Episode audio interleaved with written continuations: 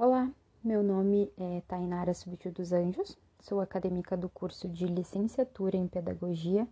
pela IFSU e hoje eu vou apresentar uma breve síntese. A partir da leitura do capítulo 4, Sustentabilidade e Sociedade, Integração Curricular a partir de Matrizes Sistêmicas do Conhecimento, do livro A Formação Integrada em Pauta,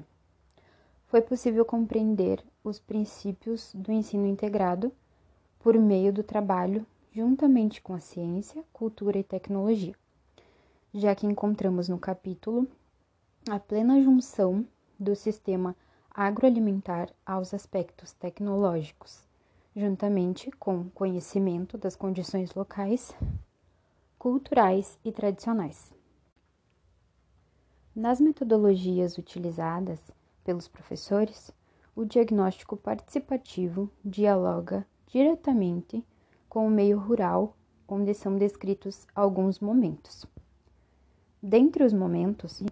foi viabilizou aos alunos vivenciarem as atividades dos sistemas produtivos em propriedades. Foi desenvolvido pelo professor um roteiro de aprendizagem e nele algumas questões para que os alunos buscassem respostas, além também de conhecer a propriedade de forma expansiva e total, para que posteriormente, com as informações coletadas, pudessem desenvolver o mapa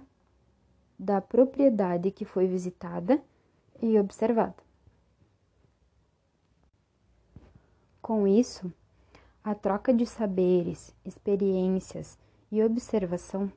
contribuíram de forma significativa na aprendizagem. Assim, podemos afirmar que tais práticas contribuem para uma formação emancipatória de todos os alunos que participaram dessa imersão no cotidiano rural.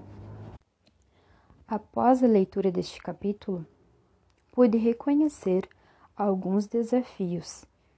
E ainda assim, acredito que a principal vantagem do currículo integrado é a troca do conhecimento que ocorre, além de oportunizar a participação de todos, entre eles docentes, alunos e comunidade, de maneira a se inserir no contexto e gerar o sentimento de pertencimento ao projeto e à instituição,